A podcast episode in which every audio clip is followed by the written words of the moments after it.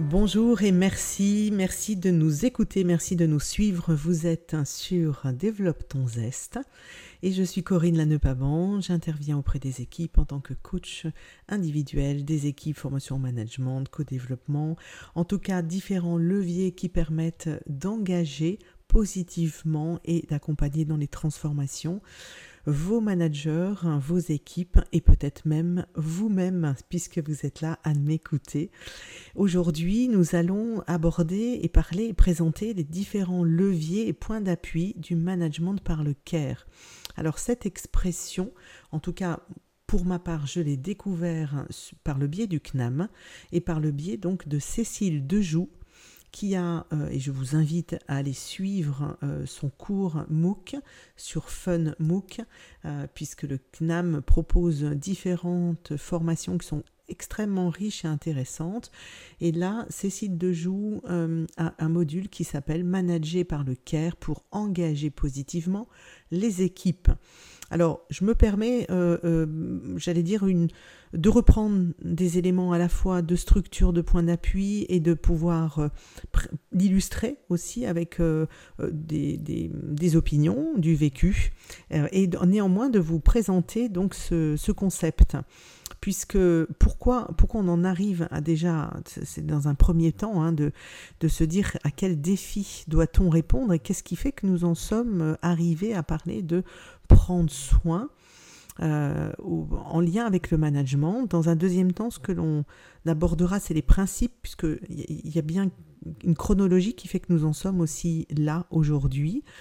Il y a des champs scientifiques à partir duquel, sur lesquels s'appuie cette notion de care.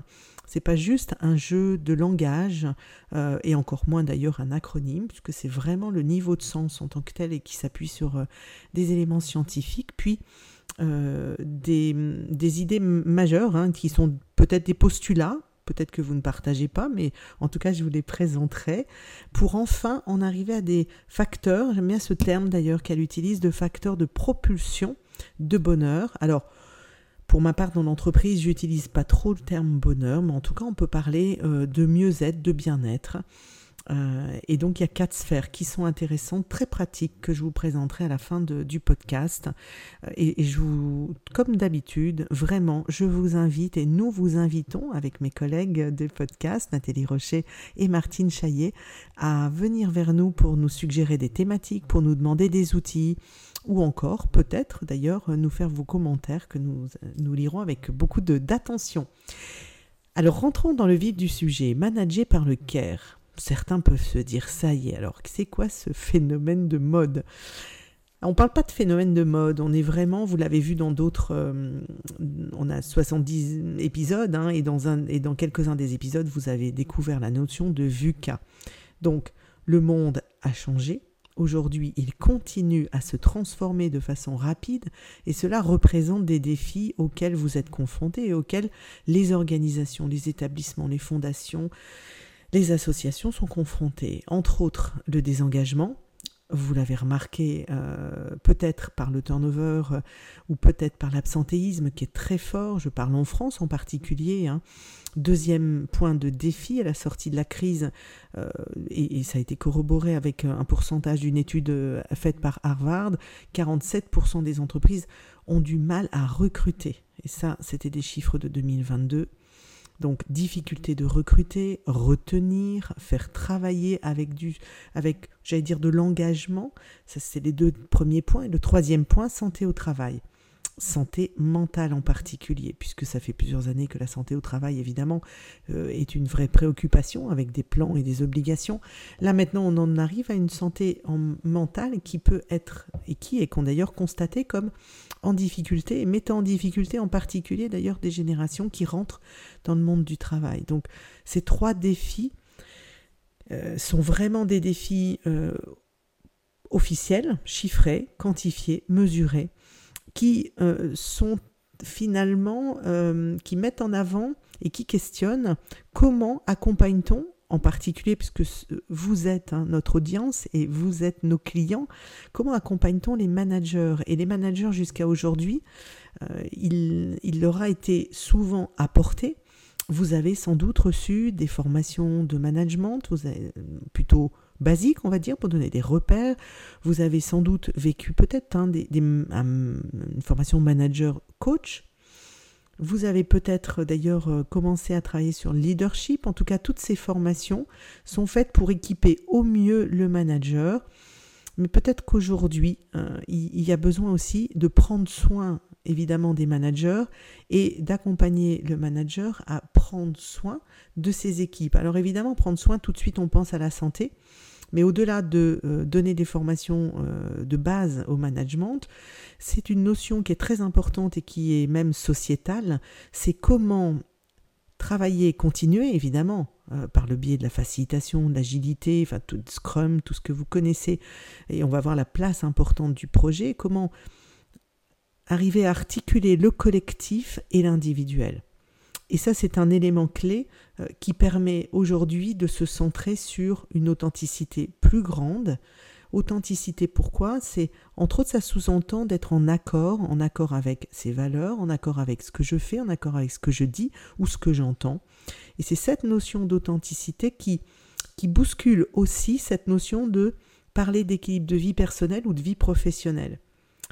Et si nous n'étions pas obligés d'être différents ou de porter un masque euh, ou d'avoir les adducteurs qui coincent entre notre vie personnelle et notre vie professionnelle, le défi est quand même assez important parce que ça veut dire que nous passons quand même du temps peut-être que vous êtes à temps plein, hein, et donc nous passons du temps évidemment au travail, autant le vivre le plus en alignement et en adéquation possible avec qui nous sommes et ce qui est important pour nous.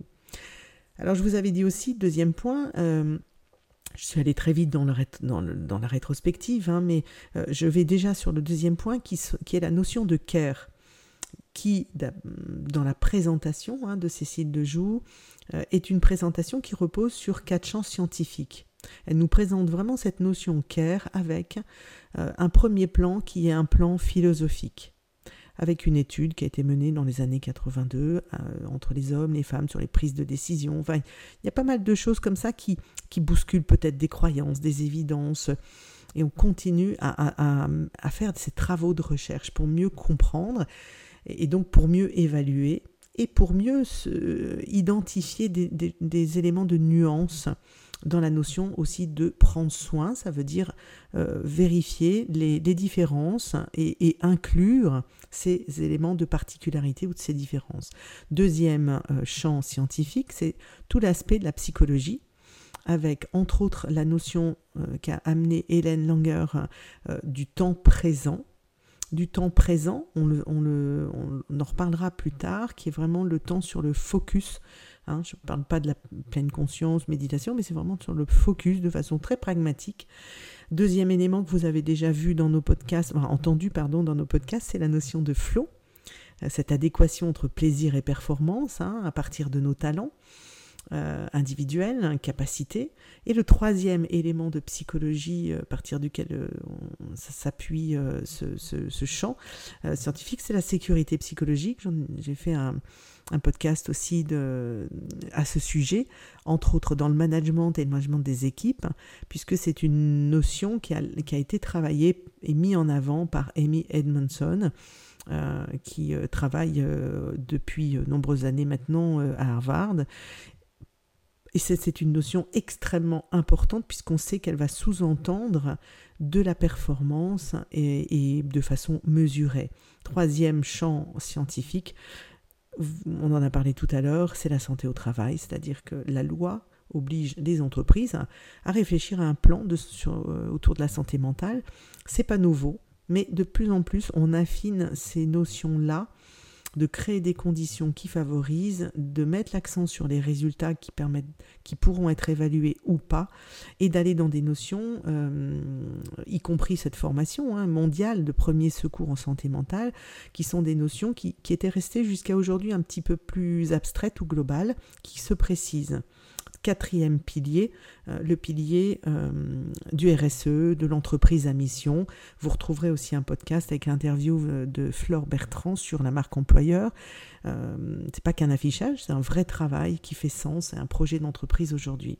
Alors, Une fois qu'on a un petit peu fait cette rétrospective de pourquoi on en est là, pourquoi on, serait dans cette phase de manager par le care, hein, les principes qui nous amènent à plus de personnalisation, d'authenticité, tout en utilisant les leviers du collectif, entre autres par le projet, ces quatre champs scientifiques euh, à partir duquel les travaux de, euh, de Cécile Dejoux mettent en évidence cette notion du care, euh, c'est intéressant de se dire, bah, vous êtes manager, vous êtes le premier à prendre soin de vous et à être dans cette responsabilité euh, du self-care. Alors évidemment, on n'est pas, on est mieux, on n'est jamais mieux servi que par soi-même. Vous allez me dire quelquefois, bah, c'est difficile parce que le contexte ne favorise pas.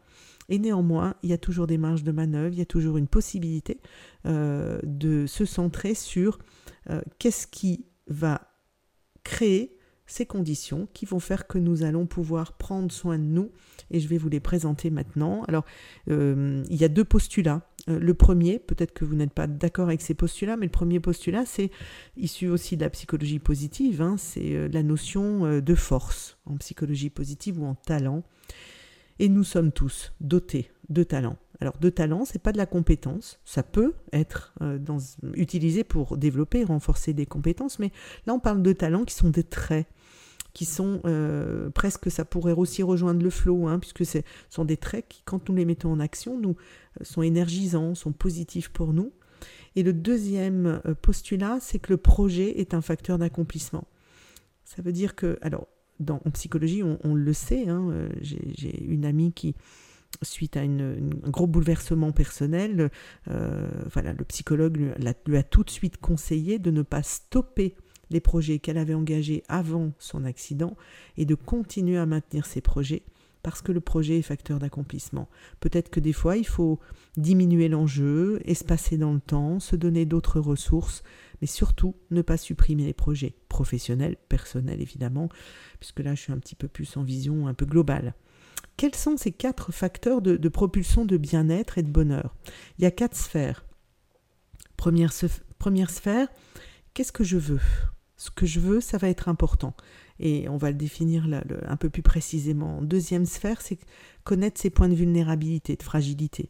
On va voir en quoi c'est ça, ça, c'est un, enjeu. Euh, trois, euh, mes contributions. Comment je contribue, qu'est-ce que ça va m'apporter, quel impact. Et quatre, euh, la logique d'apprendre en permanence. Ces quatre facteurs sont vraiment des facteurs qui vont de façon euh, évidemment régulière, pas toujours au même moment, au même, euh, au même, on va dire, de la même importance, mais générer régulièrement votre mieux vivre ou votre mieux être et sont tout à fait compatibles avec l'entreprise. Dans un premier temps, peut-être que vous faites les bilans, évidemment, hein, les entretiens annuels, les bilans de fin d'année, des entretiens de développement, et bien souvent la question vous est posée où vous voyez-vous demain? Peut-être quelle évolution souhaitez-vous? Quel est votre plan de formation? Et quelquefois, j'entends les collaborateurs qui répondent, enfin, je ne suis pas dans les entretiens évidemment, mais ils me disent, bon, vous savez, euh, on a beau dire, franchement, euh, des fois, ça ne se réalise pas, euh, on ne nous écoute pas. Mais l'important, c'est quand même d'avoir une réflexion pour soi au départ de quels sont mes besoins. C'est quoi que je vise? Alors, on sait que la notion de temps aujourd'hui, après la crise hein, de, de, 2020-2021, euh, évidemment qu'on ne va pas faire des, plans comme ça à 5 ans, à 10 ans. En même temps, voilà, viser la Lune et atterrir sur une étoile, c'est quand même aujourd'hui quelque chose qui est intéressant d'avoir ce qu'elle appelle une big picture, c'est-à-dire euh, vraiment euh, quel est votre... si vous souhaitiez vous projeter, qu'est-ce qui est inspirant ou stimulant pour vous. C'est très intéressant de le faire assez régulièrement et peut-être d'aller aussi voir, peut-être que vous pouvez passer par la phase de d'interroger vos frustrations. Parce que derrière les frustrations, il y a souvent bah, des projets non accomplis, des envies qui ne sont pas nourries. Euh, donc peut-être partir de la frustration si vous avez du mal tout de suite à aller sur ce que je souhaite. Un deuxième, euh, deuxième élément, deuxième sphère, c'est connaître ses points de vulnérabilité ou de fragilité. Et là, de façon un petit peu euh, classique, parce que c'est pas nouveau, hein, elle interroge vraiment tête, cœur, corps. Alors, euh, corps au sens physique, c'est-à-dire tout ce qui va générer et, nourrir notre énergie, et notre capacité physique, chacun à sa mesure, euh, avec ou pas un handicap visible ou invisible, en tout cas, comment nous prenons soin de notre corps.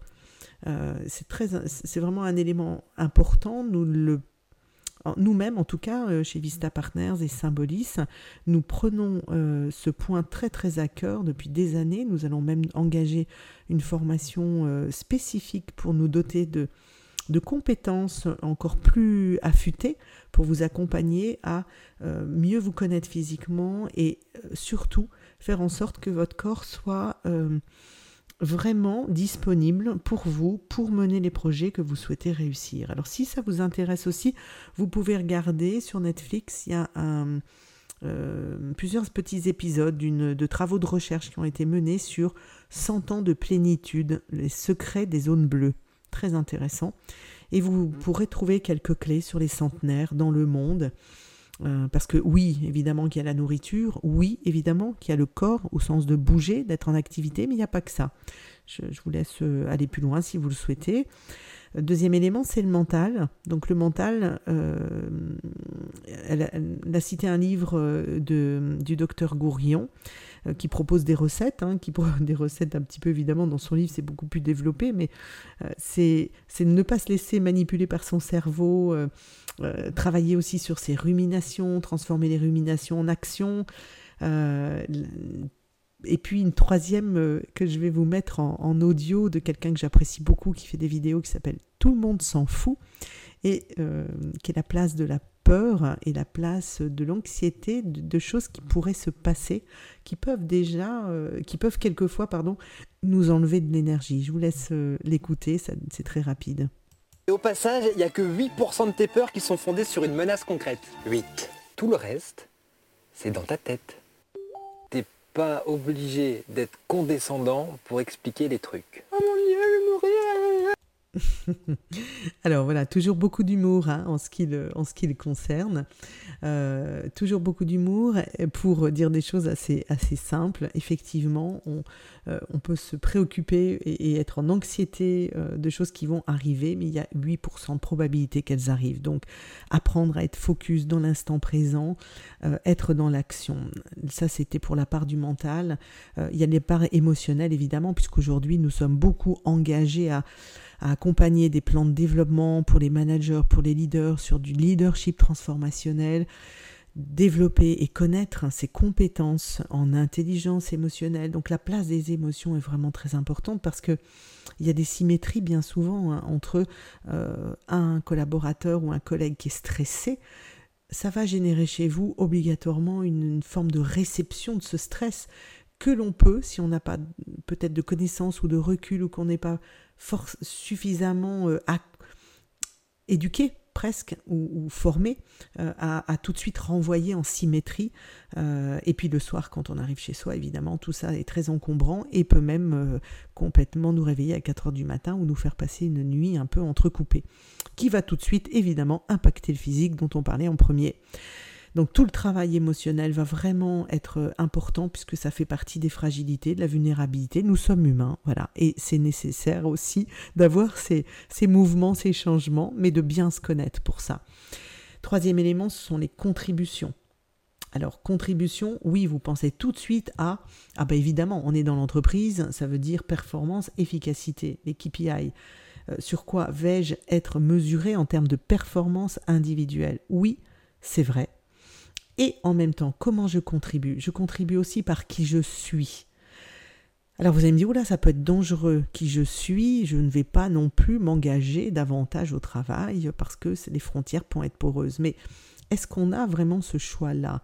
Euh, Est-ce que finalement la question pourrait être comment je peux être davantage authentique, cohérent avec les valeurs qui me portent et donc euh, vivre avec un, état d'esprit qui me ressemble dans le cadre du travail. Et c'est vrai que ça peut devenir des key BI, euh, key behaviors indicators. Donc là, on est aussi dans une notion où le savoir-être, euh, donner de soi en insufflant une dynamique, des valeurs auxquelles on croit, vont euh, être intéressants en termes de contribution et, dynamiser, porter, stimuler. Vous le savez, ça fait avancer individuellement et aussi euh, les équipes. Donc c'est un sujet à aborder évidemment et à bien identifier en ce qui vous concerne. Le quatrième point dans ces, sphères hein, de propulsion, hein, de bien-être ou de bonheur, c'est apprendre apprendre parce que même si ça fait partie d'une des forces qui n'est pas toujours la première force développée, on va dire, ou, première pour chacun, le fait d'apprendre amène un dépassement de soi, amène un élargissement culturel, le champ de conscience, amène aussi des fois à se projeter donc savoir dire les choses, savoir visualiser et en même temps savoir aussi euh, activer euh, l'apprentissage, y compris dans sa vie personnelle, prendre des cours, je ne sais pas, pour le fun, hein, euh, en terre cuite, en, cuisine.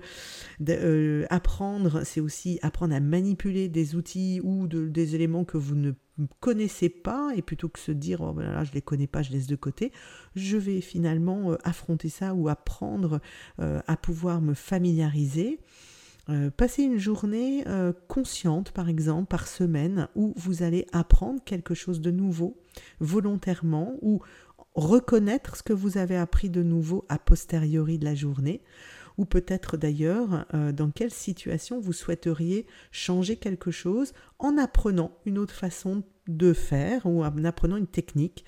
Euh, il y a beaucoup d'applications aujourd'hui sur différentes sources d'apprentissage, dont les langues par exemple. En tout cas, voilà, je ne vais pas m'étendre là-dessus, mais euh, entre autres, la formation euh, nourrit aussi ce besoin de d'apprendre et de se dépasser et de sentir aussi que de créer des synapses aussi hein, au niveau des neurosciences on le sait hein, puisqu'on va aussi être intéressé dans la part de notre cerveau c'est-à-dire l'anti-vieillissement de continuer à rester curieux et à apprendre.